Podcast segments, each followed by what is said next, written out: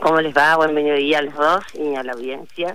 Eh, sí, la verdad que fue un, evento muy interesante, una convocatoria muy interesante. Quiero aclarar que el gobernador Perotti, el gobernador de la provincia de Santa Fe, se, se conectó vía Zoom porque está en Arabia en una misión comercial que tiene que ver con,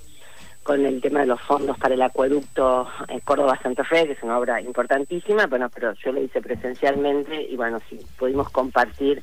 incluso con, con gobernadores y que, que no son del, del mismo espacio, por decirlo de alguna manera, este, una, una reunión realmente muy productiva. Hay este eh, a, priori hay una idea este, que contrasta mucho, ¿no? La conflictividad desatada este, en el espacio de centro derecha en la Argentina y el espacio propositivo de un candidato que además es el ministro de Economía de un país con dificultades económicas que parece seguir proponiendo este, y acordando con los gobernadores, ¿no? Mirando un poco más el horizonte futuro. Sí, vos fíjate que en, les cuento a los dos, esto ya fue agenda de los medios del día de hoy, pero hubo mm, cuatro ejes bastante interesantes que conciernen y mucho al interés de los gobernadores y a, quienes llevamos adelante las gestiones provinciales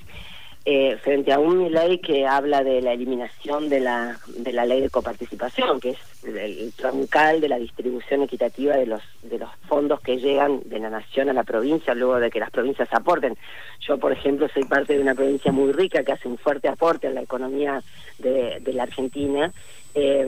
bueno, se, se, habló de sostener un régimen de coparticipación con incluso mejoras en, la distribución de los recursos ah, de los recursos hacia las provincias. Eh, Sergio fue muy claro a la hora de reivindicar eh, algo que para nosotros como santafesinos y específicamente en mi caso como eh, rosarina que soy, eh, una ciudad atravesada por el fenómeno del narcocrimen y de la inseguridad, un fenómeno estructural que obviamente no se puede resolver en una sola gestión, sino que va a ser motivo, creo, creo yo y espero definitivamente de un programa de gestión de seguridad que, que convalide las, los diálogos estos que se están dando. Esto, esto se refirió Sergio específicamente a esto eh, en relación a este programa de ciudades seguras, que incluye a dos ciudades conflictivas de, en, estos términos de, la provincia de Santa Fe, que son Rosario y Villa Gobernador Galvez, y después un análisis que para nosotros es importantísimo también, que es el impacto que ha tenido esta esta iniciativa que él plantea, digo, ¿no? Eh, frente frente a la fragilidad discursiva y frente a una gestualidad tan valiente como la de mi ley y esta nueva, no sé, no sé cómo definirlo, esta nueva unidad que se ha generado, porque bueno, cuesta desde la, desde la racionalidad poder dar una definición a esto, eh, como, como esas iniciativas legislativas que tuvieron que ver con el tema del impuesto de las ganancias y la eliminación del IVA a los alimentos que integran la canasta básica, Hoy van a generar, por ejemplo, en la provincia de Santa Fe, que a partir del lunes, cuando los empleados públicos obren, digo los empleados públicos, pero pasa con, con, el resto también del universo laboral, eh, son 62.000 santafesinas y santafesinas que van a cobrar sin, sin la, la, digamos, el, la detracción que implica de su salario el impuesto a las ganancias. Con lo cual, el escenario es el escenario de un candidato yo ya lo siento presidente, discúlpenme, quizás es, es, porque porque se comporta ya como quien está definiendo la, el futuro de la Argentina en términos claros, precisos, con mucha seriedad, con mucha serenidad, con mucho criterio, es eh,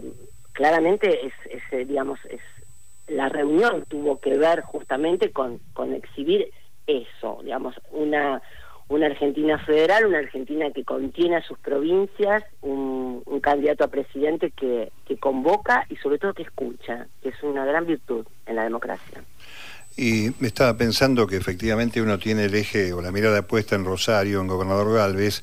pero hay ramificaciones del delito y el AMPA eh, que exceden la geografía santafesina y bueno, la vemos en estos días, estas este, investigaciones que están saliendo desde las cuevas en la manipulación del dólar. Este, En fin, alguna cuestión que tenga que ver también con los puertos ahí en Rosario, imagino que hay que hacer un, un, trabajo profundo. Pero lo más importante justamente es esa cohesión, ¿no? Pensar en un país posible, en el vínculo federal eh, del, de la vereda enfrente no están hablando, Alejandra. No, yo lo que percibo es que frente, a ver, frente a la razonabilidad,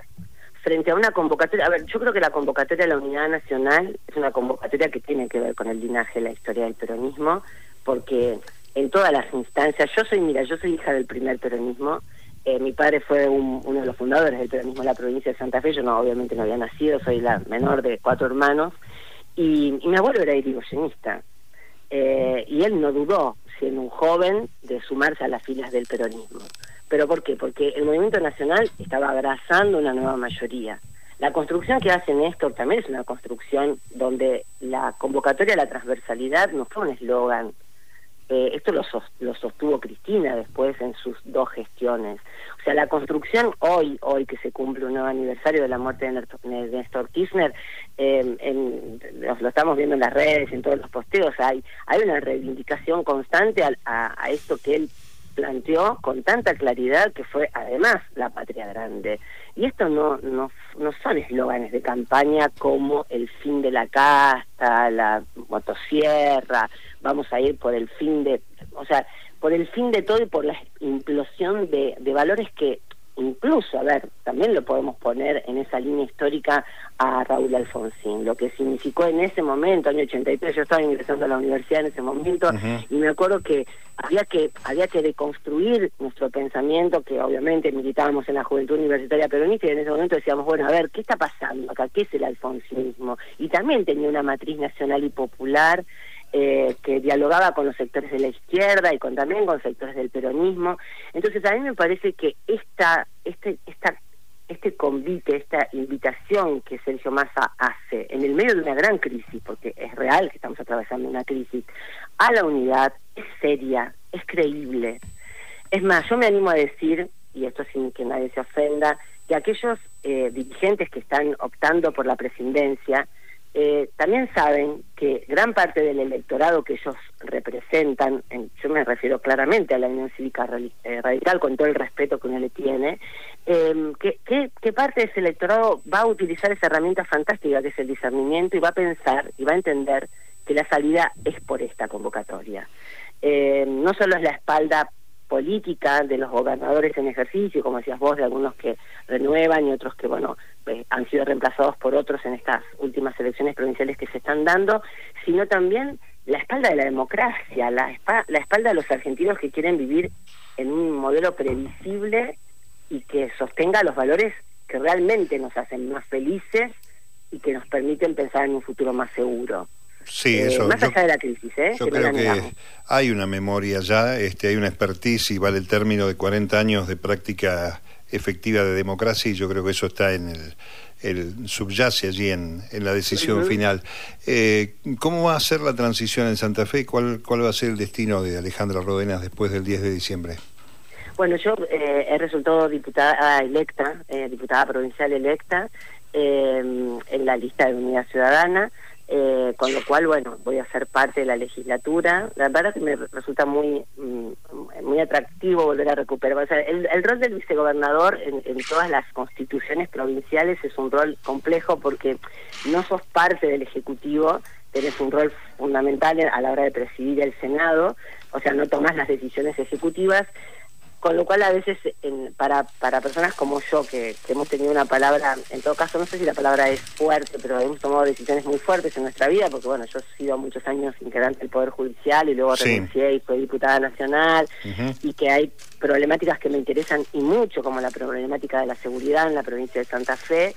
eh, recuperar ese espacio y esa y esa posibilidad de, te vuelvo a repetir, de generar los vínculos que sean necesarios para dotar a la provincia de Santa Fe de un programa de seguridad que sea un piso de acuerdo con las otras fuerzas políticas. y de esa manera se está llevando adelante la transición. Perdón, Alejandra, vale la pena señalar que vos fuiste una de las, si no la responsable, de llevar a juicio a la banda Los Monos eh, que es este, ese flagelo marcado que simboliza efectivamente la esencia de la problemática que hay que resolver en Rosario, Gran Rosario y también en, en los vínculos, porque debe haber ahí este, eh, nombres que no conocemos de gente que opera, este, que lava, que ayuda, este, que estabiliza, digamos, que, que equilibra el AMPA con este, su transformación a lo que presumimos es una normalidad financiera y todavía sobre eso hay mucho que trabajar, ¿no? No, por supuesto, eso es importantísimo. En aquel momento fuimos un grupo, yo obviamente tenía cargo en el sistema conclusional el final de la de la de la investigación contra contra esa contra esa asociación ilícita que finalmente fueron condenados por por ese delito y por otros delitos homicidios y delitos concomitantes quedaron todos procesados desde el padre hacia los hijos hacia bueno familiares e inclusive policías que formaron parte de esa estrategia delictiva. Eh, y también hubo otro sector eh, de la narcocriminalidad eh, instalado en Rosario, que era el de Alvarado, que bueno, nosotros tuvimos la oportunidad de, eh, de disponer un, a través de un exhorto de un gran fiscal que tiene la provincia de Buenos Aires, que es Patricio Ferrari, la detención de, Esteban Alvarado, que fue la primera detención que se hizo de él en la provincia. Con lo cual, obviamente, la gente preguntará, el que escucha estará reflexionando, bueno,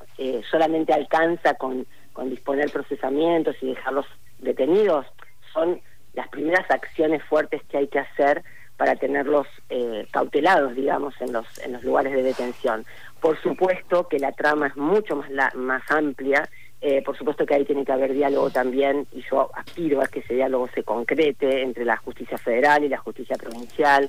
y entre quienes tienen que tomar las decisiones políticas acerca del funcionamiento, por ejemplo, entre otras cosas, de los servicios penitenciarios, porque son esos lugares de donde se burden las tramas que luego se replican en los territorios que hoy lamentablemente están arrasados por el fenómeno del narcocrimen y por un ejército de chicos que lamentablemente en un momento como este de crisis optan por la oferta de, de los narcocriminales a la hora de sobrevivir, ¿no? Es un fenómeno social complejo. Pero bueno, hay que seguir trabajando. De acuerdo. Bueno, eh, muchas gracias por atender a la radio pública y eh, buena gestión de nuevo en las arenas del debate que siempre son tan constructivas. Por supuesto. Muchísimas gracias a ustedes dos. Hasta y un saludo a la audiencia. Y un saludo a Alejandro, al director. Eh, bueno, gracias. Muy bien. Serán dados. Alejandra Ródenas, la vicegobernadora de la provincia de Santa Fe, charlando con nosotros 13, 27 minutos en la República Argentina.